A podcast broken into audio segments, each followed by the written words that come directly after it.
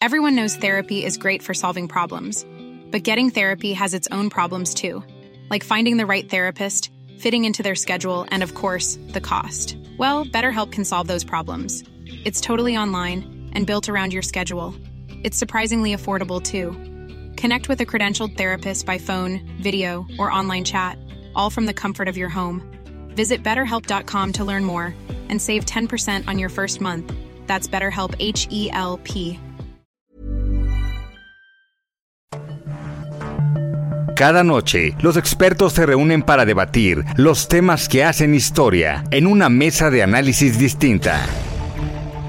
Aquí las entrevistas con los personajes y líderes de opinión, junto al análisis profundo de los temas trascendentes. Alfredo Ceja conduce un programa de Frente en Jalisco por el 100.3 de FM. Iniciamos. Hola, ¿qué tal? Muy buenas noches. Bienvenidos a una emisión más de De Frente en Jalisco, aquí en Heraldo Radio Jalisco. Hoy martes 20 de diciembre quiero agradecer como todos los días en los controles técnicos a Antonio Luna y a Ramón Luna, en la producción y redacción de este espacio a Ricardo Gómez y recordarles nuestro número de WhatsApp para que se comuniquen con nosotros el 3330 1779 66. El día de hoy vamos a tener aquí en entrevista en cabina a Sergio Chávez, él es presidente municipal del municipio de Tonalá. Como todos los martes vamos a escuchar el comentario de Raúl Uranga La Madrid, presidente de la Cámara de Comercio de Guadalajara, y también el comentario de Sofía Pérez Gasque, ella es presidenta nacional del Consejo Coordinador de Mujeres Empresarias.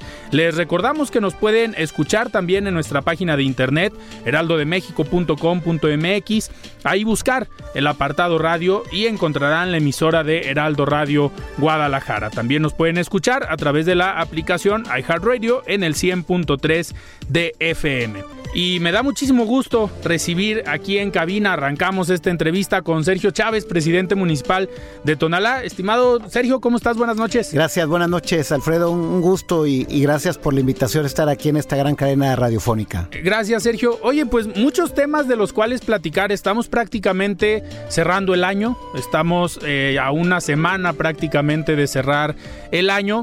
Y eh, hace ya algunos meses habías estado con nosotros aquí en De Frente en Jalisco, pues para platicar en ese momento cómo recibías la administración, cómo llegabas, cuáles eran los planes para este año. Y a lo largo del año, eh, pues vimos el trabajo que has estado haciendo en Tonalá. Algo que ha sido un tema de coyuntura en estos últimos días y semanas, que me gustaría empezar con eso y ya después hacer una recapitulación de cómo te fue en el año, en el 2022. Pero un tema eh, de coyuntura ahorita importante para el municipio de Tonalá ha sido el tema de la recolección eh, de basura.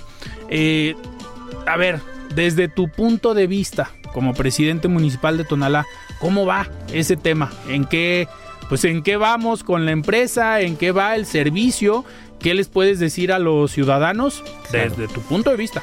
Pues mira, era un, era un tema exactamente hoy martes, se cumplen tres semanas, ya 22 días de que se cerró el basurero de Matatlán, tú fuiste testigo, el auditorio fue testigo de un ecocidio tan fuerte por allá desde a finales de los años 80 cuando se aperturó el vertedero de Matatlán. Y donde se vino administrando el problema primero prácticamente con toda la ciudad, cambiaron muchos alcaldes de todos los municipios y que después de 28 años, hace tres semanas, pues llega la Procuraduría Federal del Medio Ambiente, el gobierno federal, y clausuró. Eso tuvo un riesgo y un costo, un costo que el primer pagano es tu servidor como presidente municipal de Tonalá, porque eh, lo que hizo la empresa concesionaria fue pues avisarle a los tonaltecas que por eh, decisión mía se cerraba Matatlán y que ya yo, iban a recoger la basura sí se vino una crisis muy fuerte. Claro. Te puedo comentar que hubo momentos donde pues prácticamente llegamos a tener hasta 2.000 toneladas de basura eh, en las calles, en las casas, eh, se calculaba en las 500 colonias del municipio de Tonalá. ¿Qué está sucediendo a partir ya de esta semana? Eh, hubo un un acuerdo, un acuerdo donde la empresa llamada CAPSA desde la semana, a finales de la semana antepasada, nos pidió que le permitiéramos hacer la transferencia de basura, el trasvase, que es el trasvase para los que no entienden mucho de esto. Los camiones pequeños que andan en las colonias recogiendo la basura que generamos todos en comercios, en, en, vivienda, eh, esos camiones se van a una estación de transferencia donde ahí vacian la basura y a través de camiones trailers más grandes vuelven a cargar y se llevan ya al destino final, que en este momento es fuera ya del municipio de Tonala. El problema que tenía CAPSA es no, no tenía una estación de transferencia. Desde hace seis meses yo ya veía venir las cosas y nosotros habilitamos de manera este, temporal, una, una estación de transferencia que tengo los, los, los por cierto, los permisos del gobierno del, del estado en regla y les permitimos que ellos hicieran ahí la transferencia. Y al día de precisamente ayer lunes ya están arrancando, ya tienen poquito más de, una semana, pero ayer ya me hablaron que ya traen 29 camiones recogiendo la basura en las 500 colonias, más los 10 camiones que yo adquirí de manera emergente, se dieron cuenta ustedes la semana pasada, entonces estamos hablando que ya traemos casi, este, 40, casi camiones. 40 camiones. Sí, esta semana es complicada, Alfredo, porque normalmente entre el 12 y el 15% más de basura generamos todo con la temporada navideña y fin de año. Pero ya espero que esta semana se estabilice y que podamos estar arrancando el siguiente año, pues ya de una manera lo más normal que se pueda la recolección de basura. Y el tema es para más, porque no nada más es de Tonala, es también de los demás municipios metropolitanos. Claro, alcalde, este, eh, esta estación de transferencia, digamos que es temporal, eh, en el acuerdo al que se llega con la empresa es que en su momento ellos sí tengan y generen esta, su propia estación de transferencia para que no tengan este espacio que ustedes hoy les están brindando? Sí, claro, porque a ver, ellos tienen un, contrato que termina en abril del 2025, donde dice que ellos tienen que recolectar, transportar el destino final de la basura. No tiene por, por, qué utilizar esta estación de transferencia municipal CAPSA. Ahorita es por la, contingencia ambiental, pero seguramente si CAPSA estos prácticamente dos años que le restan de concesión le interesa dar un servicio de calidad, pues tienen que invertir, tener, habilitar y construir una estación de transferencia para que puedan dar el servicio, incluso no nada más para los tonaltecas. Recordemos que Matatlán recibía toda la basura de la parte oriente de Guadalajara, del municipio del Salto y creo que hasta una partecita de Tlajomulco. Eh, ya quedó atrás. ¿Dentro de estos acuerdos fue directamente Tonalá o fue también el municipio de Guadalajara? Eh, no, todo, todo, mira, la historia eh, empezamos solos, después se sumaron algunos otros municipios con la lucha de CAPSA, nuevamente nos volvimos a quedar solos y solos lo estamos resolviendo. Ok, entonces dejamos a un lado las declaraciones que se dieron ahí la semana pasada entre tú y el alcalde de Guadalajara. Sí, claro, bueno, él me ofrecía, cosa que yo le agradezco, que me apoyaba con camiones para recolectar la basura cuando estábamos en el pico más alto. A mí me preocupaba más me preocupa, me sigue preocupando las más de 120 mil toneladas de basura que siguen contaminando Matatlán, Alfredo. No porque se haya cerrado Matatlán es de que ya no hay contaminación, no baja de 3 a 4 pulgadas las 24 horas que escurren lixiviados al río Santiago y a la barranca de Huentitán. Y eso es, eso es una responsabilidad que el primer responsable se llama CAPSA. El, ¿Qué van a hacer con el vertedero? Le toca a CAPSA, ahí entra el gobierno del estado con alguna regulación o qué, digo, qué va a pasar porque al final está en Tonalá. hubo hace poquito más de un año que empezaron las administraciones metropolitanas, hubo un planteamiento donde una parte le metía el estado para la, lamentada remediación. Estábamos hablando en ese momento de Laureles, recordemos que es el otro vertedero que se cerró hace más de un año, donde el Estado, la empresa y los municipios le íbamos a entrar a la remediación. Por supuesto que Tonalá no está de acuerdo, porque somos los del año ecológico.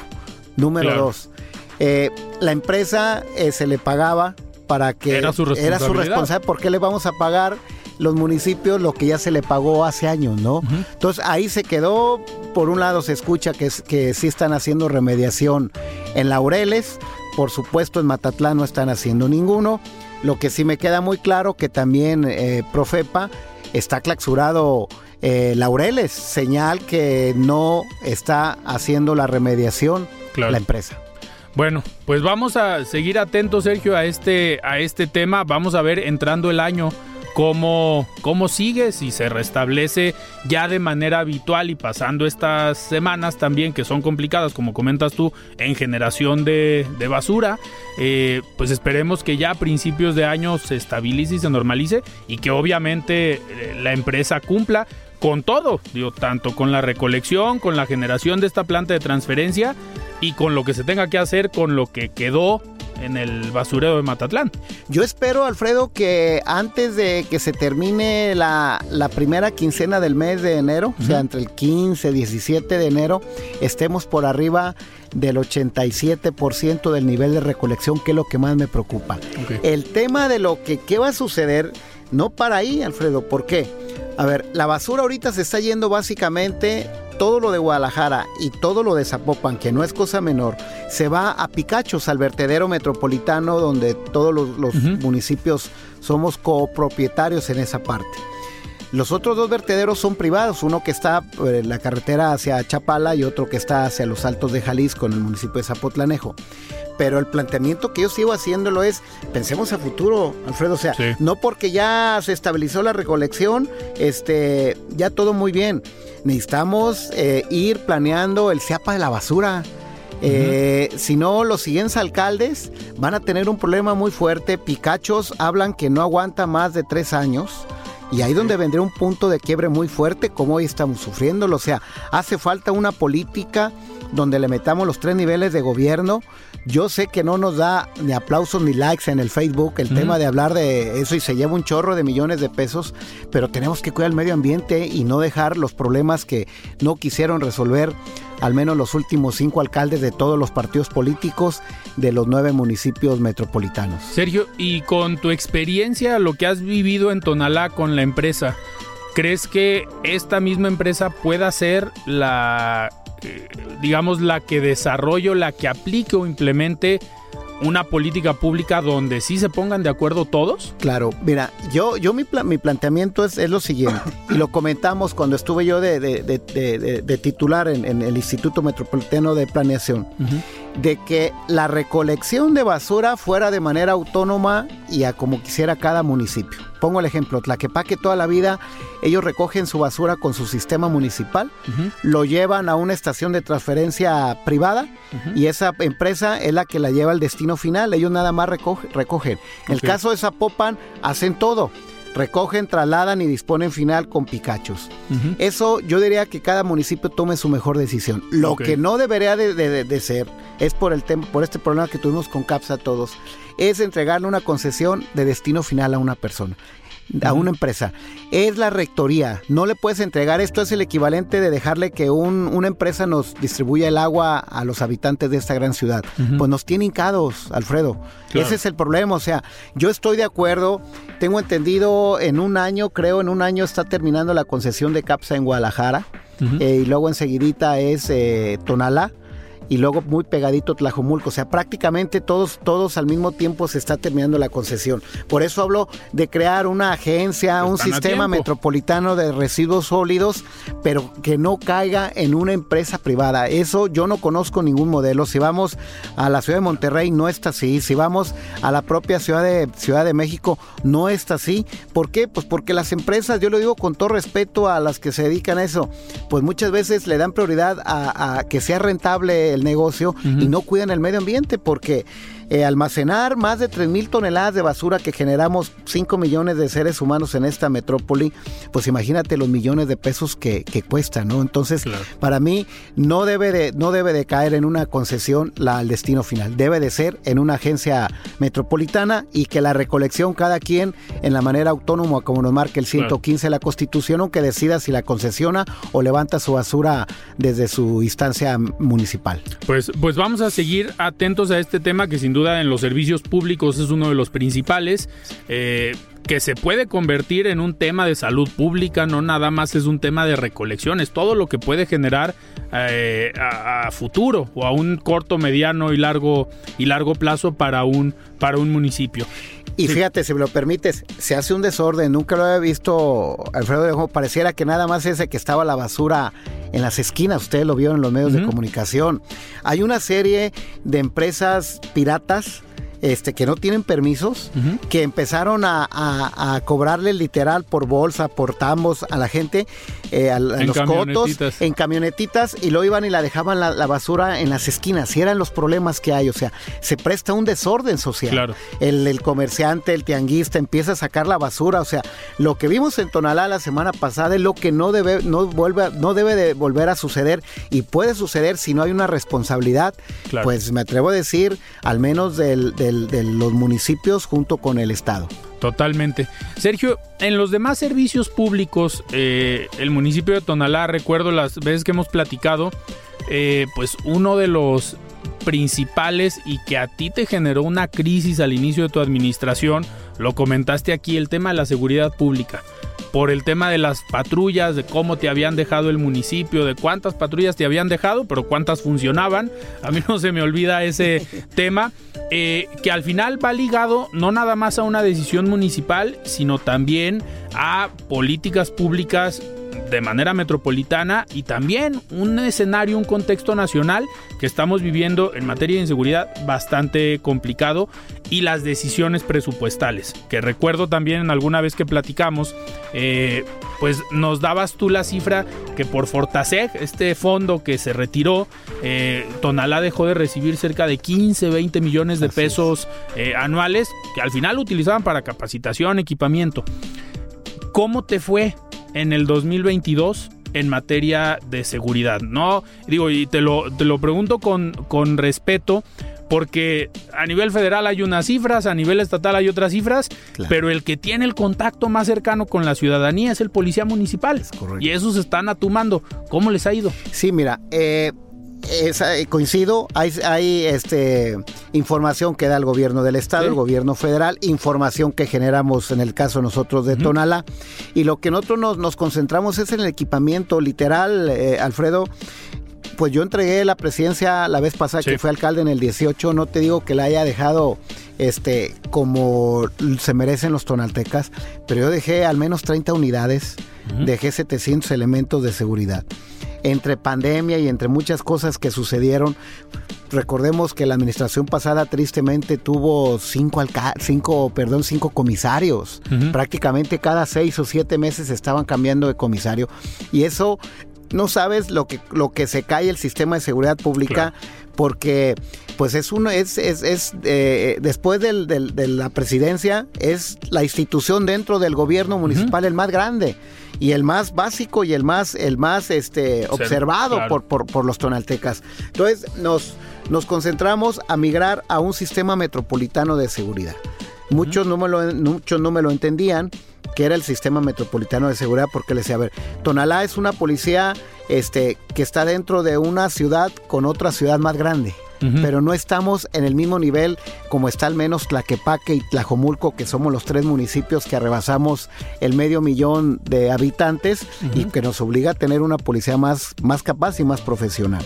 Hoy pasamos de andar eh, adquiriendo de lotes de a 15 y de a 20 unidades, pasamos a arrendar 60 unidades de patrulla que eso es lo que nos marcaba el Sistema Nacional de Seguridad, que teníamos que tener el 60 unidades en, por lo menos en los cuadrantes. Dimos de alta 50 elementos más capacitados. Hoy nuestra, nuestro estado de fuerza es mayor, la mayor eh, reacción es, es mejor que la que teníamos hace un año.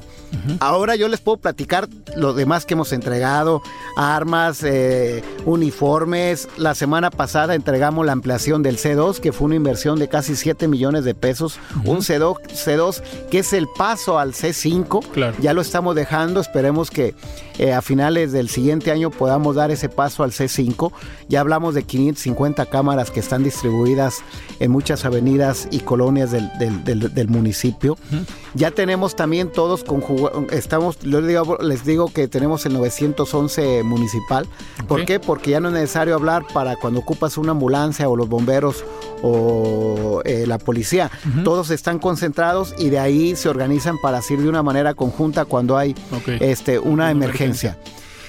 La percepción de, eh, es lo que yo he venido trabajando. O sea, a mí me pueden decir todos los miércoles que nos reunimos en Casa Jalisco los alcaldes metropolitanos juntos con los mandos de seguridad, pues hay semanas buenas, hay semanas malas, ¿no? Sí. De que hoy, te puedo dar un ejemplo, la semana pasada bajamos de 32 delitos del fuero común, ya traíamos 12 pero a lo mejor esta semana, mañana que tenemos reunión, puede ser que otra vez caemos a 25, porque Sí. así está la delincuencia. Pero yo estoy trabajando en la percepción. ¿Qué es lo que dice el tonalteca si se siente más protegido? ¿Y cómo se siente el tonalteca más protegido? Que pase la patrulla de una manera más intensa, que llegue rápido cuando lo requiere. El tema que tenemos es no más de seis minutos para que llegue la unidad, pero también tenemos que revisar el actuar de los elementos de seguridad, Claro. que hemos procesado más de 25 elementos y los hemos despedido, incluso unos tengo entendido que están detenidos, pues porque no han cuidado a los tonaltecas como se les ha pedido. Ok. Y Sergio, en este próximo año, 2023, eh, el tema de la infraestructura en cuanto a patrulla, equipamiento, ¿viene un incremento o con lo que tienes ahorita que marcaban los, digamos, los estándares del Sistema Nacional de Seguridad, con eso estarían cumpliendo para el 2023 o si hay planes también de seguir Viene más. A ver, ese es un error que cometemos los administradores o los políticos, que pareciera que ya entregué lo que acaba de escuchar, ya con eso va a caminar. A ver, Sí. El sistema de seguridad pública le tienes que estar invirtiendo todos los días y las 24 horas. Claro. y nosotros no vamos a parar. Tenemos que sacrificar algunas otras partidas, pero yo sigo eh, invirtiéndole. En los primeros días de enero estaré entregando eh, alrededor de 450 chalecos balísticos, lo que tú decías hace un rato.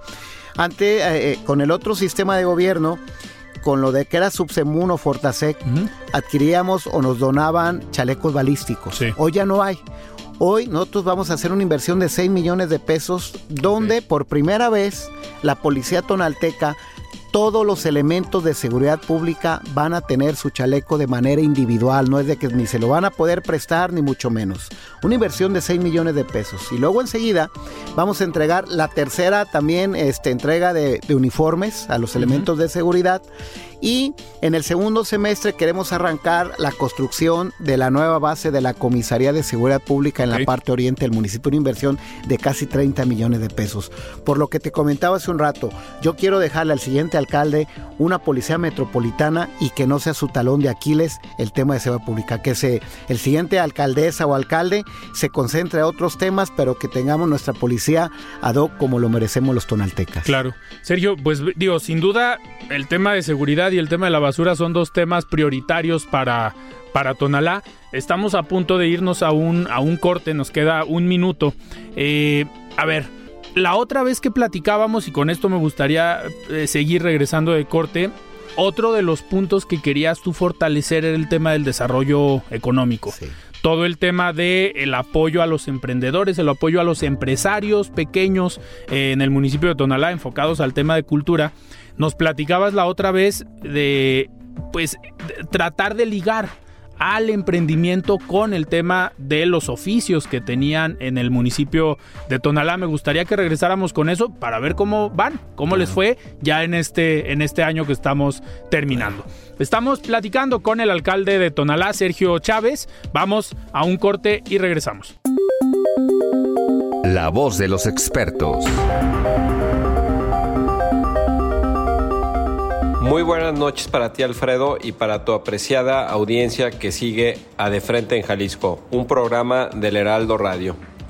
Quiero comenzar esta participación con un agradecimiento muy especial a todos nuestros socios por este año. Seguramente en 2023 seguiremos más juntos y más fuertes.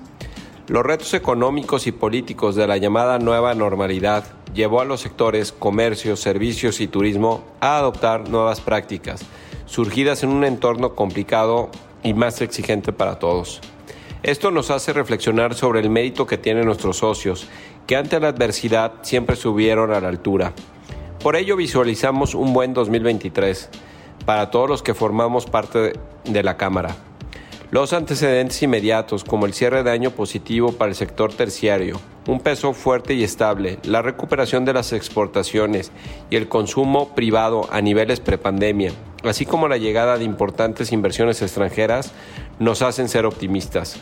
El 2023 seguirá siendo un año de desafíos importantes en materia económica. Muchas de las variables escapan a nuestra posibilidad de influencia. Sin embargo, nuestras estrategias locales pueden lograr una tendencia positiva. Organismos nacionales e internacionales tienen expectativas de crecimiento económico para México en 2023 que oscilan entre el 1.1% y 1.6%, un crecimiento similar que el de 2021 pero es importante subrayar que mantenemos la ruta de la recuperación después de la gran caída del PIB en 2020. Esperamos que en este año hayan podido alcanzar sus metas tanto profesionales como personales. Les deseamos desde la Cámara de Comercio de Guadalajara una muy feliz Navidad a toda nuestra familia empresarial y radioescuchas. Que sirvan estas fechas para renovar la unidad y que la alegría inunde sus hogares. Hasta aquí mi comentario, Alfredo. Que tengan una excelente semana. Todas y todos nos escuchamos el próximo martes. Mesa de análisis de frente en Jalisco con Alfredo Ceja. Continuamos. La voz de los expertos. Gracias por este espacio para el Consejo Coordinador Mujeres Empresarias. El Everyone knows therapy is great for solving problems, but getting therapy has its own problems too, like finding the right therapist, fitting into their schedule, and of course, the cost. Well, BetterHelp can solve those problems. It's totally online and built around your schedule. It's surprisingly affordable too. Connect with a credentialed therapist by phone, video, or online chat, all from the comfort of your home. Visit betterhelp.com to learn more and save 10% on your first month. That's BetterHelp, H E L P. Burrow's furniture is built for the way you live. From ensuring easy assembly and disassembly to honoring highly requested new colors for their award-winning seating, they always have their customers in mind. Their modular seating is made out of durable materials to last and grow with you. And with Burrow, you always get fast, free shipping. Get up to 60% off during Burrow's Memorial Day sale at burrow.com slash ACAST. That's burrow.com slash ACAST. burrow.com slash ACAST. De hoy lo que queremos platicarles es sobre todo una actualización de lo que está sucediendo en nuestro país en, en el tema de la reforma constitucional en materia electoral. Como sabemos, la primera reforma que se lanzó, se propuso por el Ejecutivo Federal fue rechazada debido pues, sobre todo a los grandes esfuerzos de las y los líderes del país, de diferentes sectores públicos y privados pero eh, al verse rechazada esta reforma se hizo una presentación de un plan B, como se denominó, que fueron reformas eh, a leyes secundarias. En estas se plantean cambios a los procesos de organización electoral y se cambian las fechas del inicio del proceso electoral federal, por lo que obviamente en las siguientes elecciones del 2024 en vez de empezar en el 2024, las elecciones comenzarían la tercera semana de noviembre de 2023. Es decir, que este, se va a iniciar el próximo año estas elecciones. Ahora, también se ha propuesto modificar el proceso de cómputo de los votos obviamente que empezarán ahora a las 6 de la tarde, lo que el programa de resultados electorales OPREP ya sería innecesario, que es algo que normalmente nos va rigiendo, que vamos viendo cuáles son los avances en la cantidad de votos y por qué partidos. Em, ahora sí, un punto clave de este cambio es modificar las instancias de dirección del INE, es decir, se dictan directrices del ejercicio de presupuesto y criterios de organización electoral. Eh, se plantea tener una comisión de administración con cinco consejeros eh, y por supuesto que también se ha propuesto eh, remover al secretario ejecutivo Edmundo Jacobo Molina, que fue reelecto hace dos años, del 2020 al 2026 y, este, y se hace una designación de que se pueda encargar a alguien más.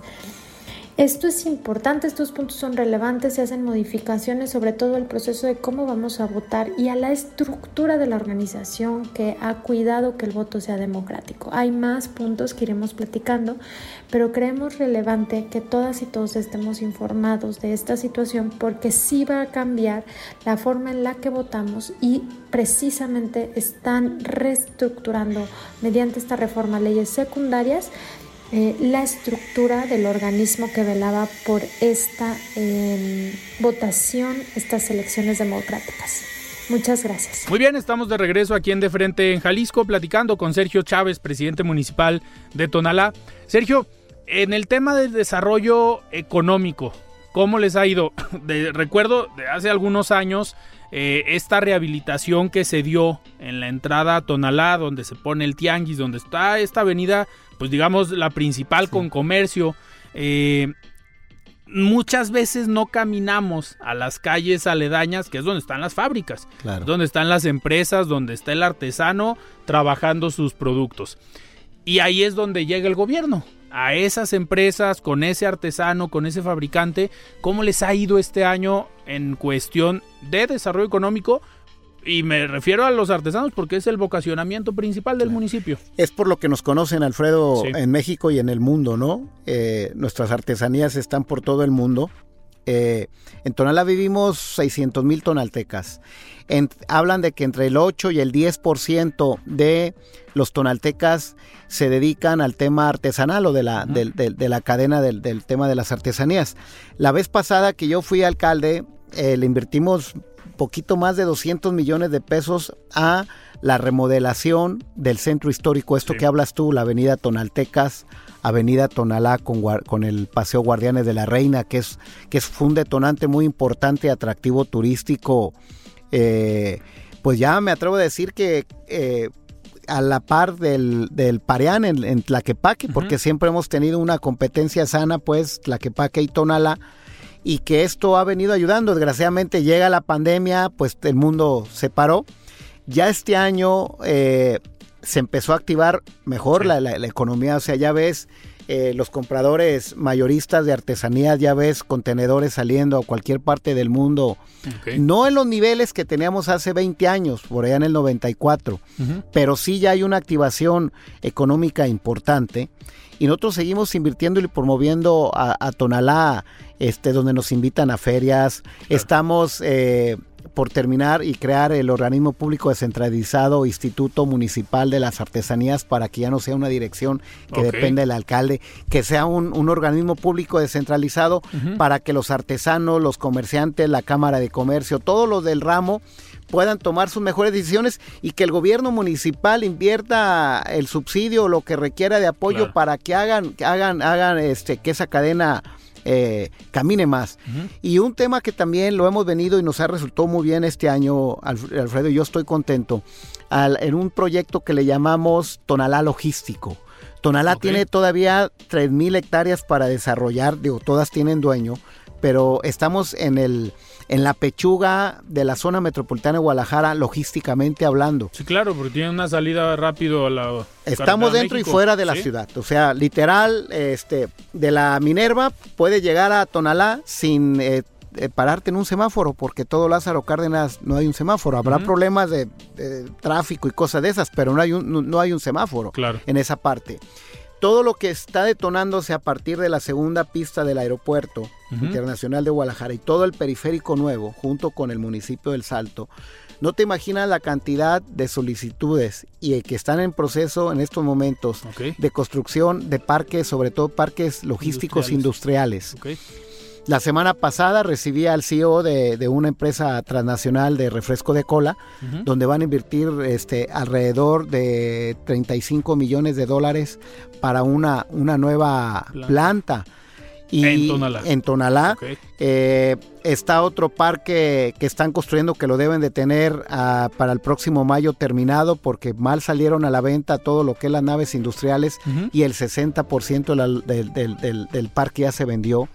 Entonces viene un, un, un, desarrollo importante en el oriente de Tonalá, por lo que también sabemos Tlajomulco ya está saturado, no hubo una planeación tristemente y las empresas logísticas que generan empleo ya no ven como un nicho Tlajomulco. por, el acceso está muy El acceso López Zapopan, pues ya se terminó de poblar, lo que tiene su reserva es para hacia el lado de Tezistán, pero ya está muy distante. Entonces, eh, Tonalá es, es, el eje, es el eje detonador de la, de la industria de la logística y de la generación de empleo, y también algo que ellos lo ven.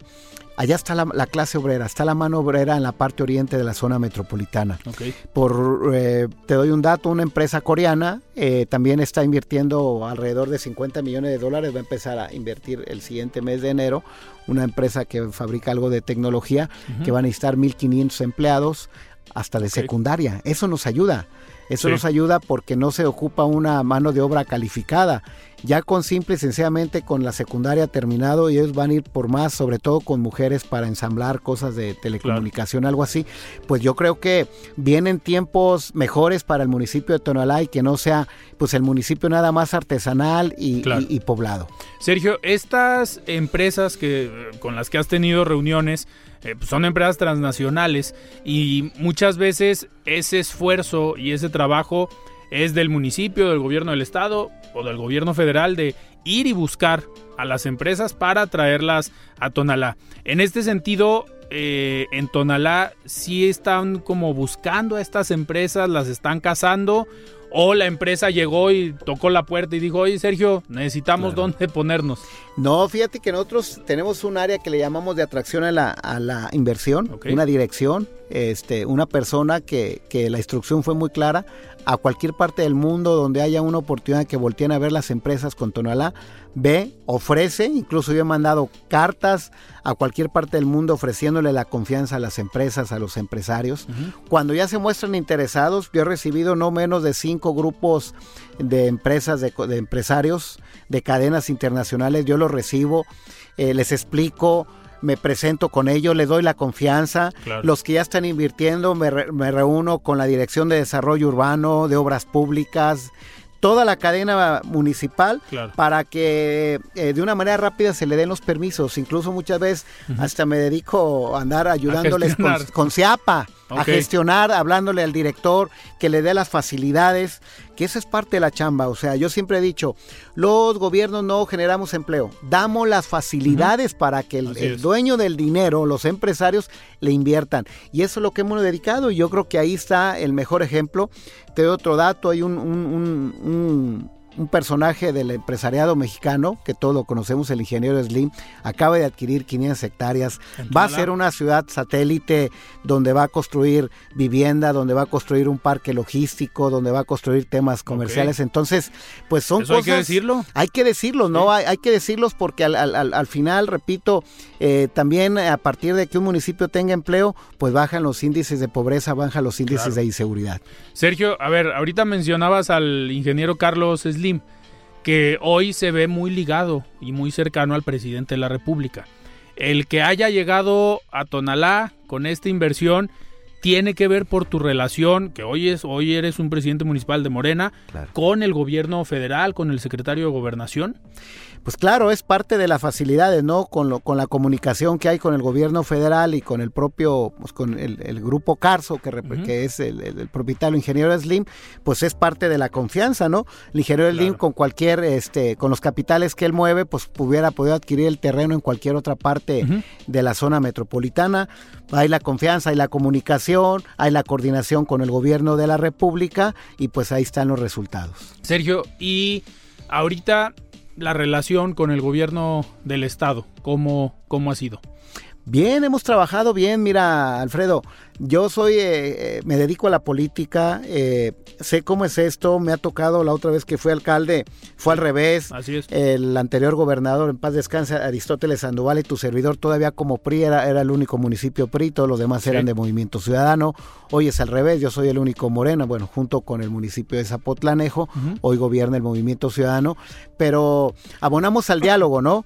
Tanto es que traemos una serie de inversiones muy importantes por arriba de los 250 millones de pesos por terminar eh, en este año y al principio del siguiente 23 y ya estamos con otro paquete de obra pública que estamos platicándolo con el gobernador y que estamos entendiéndolo. Habrá eh, pues diferentes puntos de vista a esto que acaba de suceder, algo de la basura, hubo posiciones diferentes, pero al final es el diálogo, ¿no? Son temas de la ciudad y no son, hemos hecho, al menos de mi parte, la agenda política, yo la hice a un lado desde el día que me entregaron mi constancia de mayoría. Sergio, ahorita mencionabas al exgobernador Aristóteles Sandoval. Cuando fuiste alcalde, tenías una buena relación eh, con él. Se acaban de cumplir dos años de su asesinato. Eh, ¿Todavía lo, lo recuerdas? ¿Cuál es la imagen que tienes tú todavía de Aristóteles Sandoval? Fíjate que el domingo pasado, que, que justo dos años, este, incluso subí un tweet, eh, me apareció ya en las historias. Aparte de, de, que fuimos, como le decía y le daba risa, cómplices políticos, fuimos amigos, ¿no? Desde la infancia, desde las juveniles del PRI, coincidimos, él era regidor en Guadalajara en aquellos años, yo era regidor en Tonalá, él era diputado, yo era diputado, o sea, fuimos todo el tiempo de la mano, convivimos mucho, hicimos muchos, muchos planes, eh, tanto es pues que algún día él me dijo, yo te voy a ayudar a que seas alcalde de Tonalá y tú me tienes que ayudar a ser gobernador. Y, son las, y se, se, dieron las cosas, ¿no? Se dieron las cosas, yo sigo lamentando eh, su pérdida, independientemente que al final yo ya no participé en el PRI, pero la, amistad siempre se abonó y sí, sí se necesita ese tipo de políticos echados para adelante hoy en, en, un, en una sociedad pues que, que, te demanda ser más profesional. ¿Ves, ves ausencias de estos liderazgos eh, jóvenes? ¿Por, ¿Por qué lo digo? Porque como tú comentas, fueron diputados, fueron regidores pero empezaron jóvenes en la vida pública. Hoy en muchos partidos vemos que los jóvenes como que no llegan. Movimiento Ciudadano sí tiene diputados jóvenes, el Partido Acción Nacional también, pero por ejemplo hoy vemos al PRI, hoy vemos a Morena, también tiene diputados jóvenes, pero afuera del Poder Legislativo ves tú una ausencia de perfiles jóvenes que puedan construir esos liderazgos? Yo no veo, yo no veo como, como nunca una crisis de, de, formación de políticos, mujeres y hombres. Yo respeto los que están participando. Yo no nací ya este, aprendiendo este oficio, pero necesitamos políticos con oficio, con responsabilidad, con cariño y amor a nuestra patria, a nuestra ciudad y hoy yo veo tristemente que muchos están más preocupados por subir un TikTok que por resolver un problema en una colonia. O sea, nos vamos por esa parte. Sí es bienvenido las redes sociales, pero hoy hay personas de carne y hueso que, te, que te piden que el diputado, el regidor, el presidente esté de frente y que tome decisiones, Alfredo. Muchas veces porque no te pongan este una rechifla en el Facebook, no tomas una decisión. ¿Tú crees que, regresando un poquito a lo de la basura, a mí hubo una rechifla de muchos tiktokeros porque la basura estaba en la calle, pero eran cosas que tenía que tomar decisión porque los tonaltecas me pusieron a tomar decisión y yo estoy haciendo, tomando decisiones para las mayorías. Y hoy la, mucha de la clase política no se quiere bronquear con nadie y por eso están sucediendo muchas cosas porque no hay mano dura. Y en cualquier sistema de gobierno del mundo debes de tener apegado a derecho y a los derechos humanos, pero debes de tomar decisiones. Entonces la escuela política, al menos aquí en la ciudad de Guadalajara, se ha venido perdiendo de todos los partidos políticos. Hablando lo de, lo de Aristóteles, te puedo decir, un montón de políticos de esa generación, lo que le llamamos la generación 90, nos hicimos, a mí, me a mí me costó 16 años prepararme para ser alcalde de Tonalá. Claro. Eso, eso te da formación y te da, bueno, valores y también los principios, pero sobre todo eh, tener vergüenza si no le cumples a los ciudadanos. Totalmente digo, y al final en esta trayectoria eh, pues tú eres un alcalde reelecto, a lo mejor no inmediatamente, porque antes la ley no lo, no lo permitía, pero al final has estado en cargos públicos ganados por votos. Ninguna me han regalado porque mira, este a los 23 años que era candidato a regidor iba en el último lugar de la lista de mi partido, o sea, tenemos que ganar, si no, no llegaba ni siquiera de repechaje de regidor. Las otras cinco que he jugado prácticamente cada tres años han sido pidiéndole el voto a los ciudadanos y bendios a Dios, lo hemos ganado. Sergio, yo sé que estamos eh, todavía muy temprano para algunos, para otros ya empezaron las carreras eh, por el siguiente cargo eh, público, pero ¿qué viene y qué quiere Sergio Chávez? Mira, eh, eh, eh, si yo tomara una decisión de ya, si me dijeras ahorita tomo una decisión, es cerrar la administración este, como quiero, bien, ordenada, con logros y lo que siempre me he preocupado, ganarme una historia, un lugar en la historia de Tonalá como un buen gobernante. Que vengan cosas para el 24, pueden venir muchas cosas, ¿no? está el tema también, el tema de poder abanderar la candidatura a la gobernatura por, por Morena, eh, sabiendo que hay más, más participantes, pero eso seguramente lo estaremos valorando y tomando una decisión en el segundo semestre del próximo 23. Perfecto. Ese sería tu escenario principal. Sí, porque mira, yo ya fui regidor, diputado local, diputado federal, alcalde, o sea, ya esa arena ya lo manejamos, ¿no? la gobernatura, la senaduría, son, son arenas que nunca lo he tenido y que es lo que es lo que me, me, me, movería en esas arenas, ¿no? Respetando también lo otro. Claro. ¿Y cómo ves a la oposición? En el caso de Tonalá, pues la oposición son los otros partidos, pero tú cómo ves a Movimiento Ciudadano, cómo ves al PAN, cómo ves al PRI un partido en el que militaste hace años. Bueno, en el caso del PRI, eh, tengo entendido, hace unos días cambiaron ya su dirigencia municipal, pues el PRI está dependiendo de los acuerdos nacionales y van a ir en alianza con el PAN, el PAN en Tonalá está, esperando también los, los acuerdos nacionales, no tienen muy claro a dónde van a ir, este el caso del movimiento ciudadano se escucha pues que empiezan a hacer algunas tareas partidistas seguramente el siguiente año va a ser muy, muy acelerado. Yo lo respeto, lo único que yo les pediría a todos los participantes, los, los que andan en, esa parte, pues que respeten la institución de gobierno municipal de Tonalá, que no politicen las decisiones que estamos tomando, porque eso nada ayuda. Les, eh, yo tengo ahí... Cuatro de los que quisieron ser eh, alcaldes, que hoy son regidores de oposición, y hoy que platicamos hace unos días con el tema de la basura, le dije, este tema al que hubiera ganado le hubiera tocado, pero yo no vine a administrarlo. Dije, el que venga, ya le quité una, bronca menos, el que venga. Entonces, denme la oportunidad de no estar señalando las cosas porque son, este, pues son dolores de parto, ¿no? Para que nazca el bebé hay que sufrir un ratito y Dios, Dios, ya el, bebé espero que esté naciendo y que ya nos quitemos ese problema tan fuerte de la basura. Claro, Sergio. ¿Y a, a Morena? A tu partido, ¿cómo lo ves en Tonalá? Y ahorita entramos en lo estatal. Claro.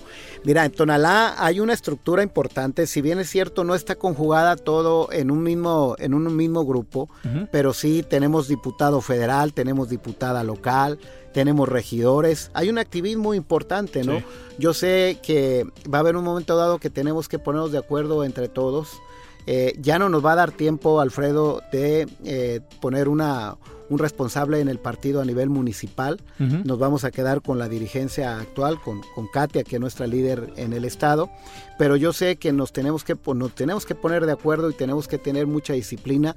En Tonalá hay la posibilidad muy amplia de que retenga Morena eh, Tonalá, pero con la, con la organización y con la lealtad que siempre hemos tenido con las tierras tonaltecas. Y en el estado, ¿cómo ves a Morena? Yo lo, lo he comentado con varios actores que han estado aquí de, Morena, incluso el anterior coordinador presidente, eh, Fabio, la actual presidenta, si le puedes decir que nos acepte la invitación ah, a la mesa. Tengo, mesa de partidos cada dos semanas, ah, han venido todos. Vienen cada dos semanas la mayoría de los presidentes de los partidos. Ella no ha venido todavía desde que la nombraron. Pero en el estado yo les, les comentaba a las dirigencias, o en este caso a Fabio o a algunos actores de Morena, que por primera vez en esta elección de la dirigencia estatal se pusieron de acuerdo. Porque antes se tenía visto a Morena en Jalisco como varios grupos, no se ponían de acuerdo, se peleaban, no había dirigencia, digamos, en común, y hoy ya lo lograron. ¿Cómo ves tú a Morena que te tocó llegar como presidente municipal con estas dirigencias que no se ponían de acuerdo? Sí. Y te tocó ya estar dentro de este proceso, vivirlo como un alcalde de Morena. Claro. Las cosas han venido cambiando para bien en esa parte. Yo espero que, que no nos ganen las aspiraciones de todos los que quieren ser desde regidores hasta candidatos a gobernador y que haya una división. Hoy nos obliga eh, que, que se, a partir de que se tome la decisión de quién va a ser el abanderado a presidente de la República, mujer o hombre, de estar todos juntos. El 2024 es muy importante para seguir la transformación de lo que ocupamos los mexicanos. Tenemos que estar muy realistas que en, en el caso en Jalisco, pues eh, si hablamos nada más, gobernamos 14 de 125 municipios. Tonalá es el municipio más grande que gobierna Morena. Que no tenemos no tenemos prácticamente muchas cosas este, dadas, pero que sea una posibilidad y que a partir de que organicemos el partido y nos respetemos y tengamos mucho honor y mucha disciplina entre nosotros, vamos a, a ganar espacios y podemos tener una posibilidad amplia de gobernar este estado de Jalisco. Sergio, y otra pregunta que le hago también a algunos eh, militantes o partidarios de, de Morena. Hoy a nivel nacional en Morena hay varios grupos y hay varias corcholatas, así las determinó sí, sí, el presidente. Está Claudia Sheinbaum, está el mismo secretario de Gobernación, Adán Augusto López, está Marcelo Ebrard, Ricardo Monreal, que no sabemos si tiene un pie adentro, un pie afuera de Morena. Eh, Sergio Chávez es de algún grupo en específico, se, digamos, se ve más cercano a alguno de estos personajes. Fíjate que los, todos los personajes que, que, acabas de mencionar, desde Ricardo, Marcelo, Claudia y Adán, los cuatro me han, me han visitado en el municipio de Tonalá. Yo, al, con el que tengo más eh, amistad, por así decirlo, fue con Ricardo porque coincidimos en una de las diputas, en, la, en una de las legislaturas que fuimos diputados, uh -huh. él, por, él cuando era Movimiento Ciudadano y yo por el PRI pero yo con los, los cuatro les tengo aprecio, están haciendo su, su trabajo. Eh, sé que en un momento dado se van a poner de acuerdo, va a haber una decisión uh -huh. y que con el que salga de candidato es con el que vamos a salir a convencer al voto de los mexicanos. Tú estás entonces con Morena. Yo estoy con Morena y soy institucional, exactamente, me hice en ese sistema de la institucionalidad. ¿Por qué? Porque seguramente no hay, este, no va a haber un instrumento de, de, de votación de manera interna.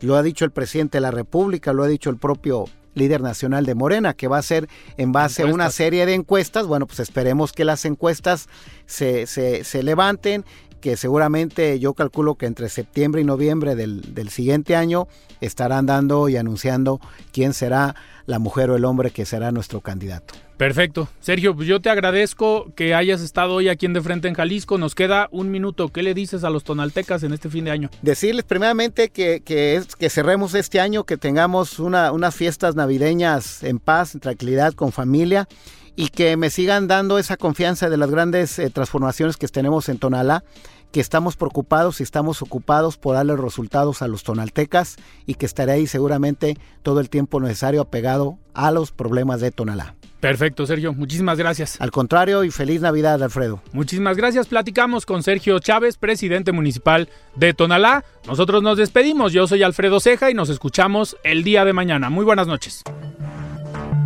Alfredo Ceja los espera de lunes a viernes a las 9 de la noche para que junto con los expertos y líderes de opinión analicen la noticia y a sus protagonistas. Esto fue De Frente en Jalisco, otra exclusiva de El Heraldo Radio.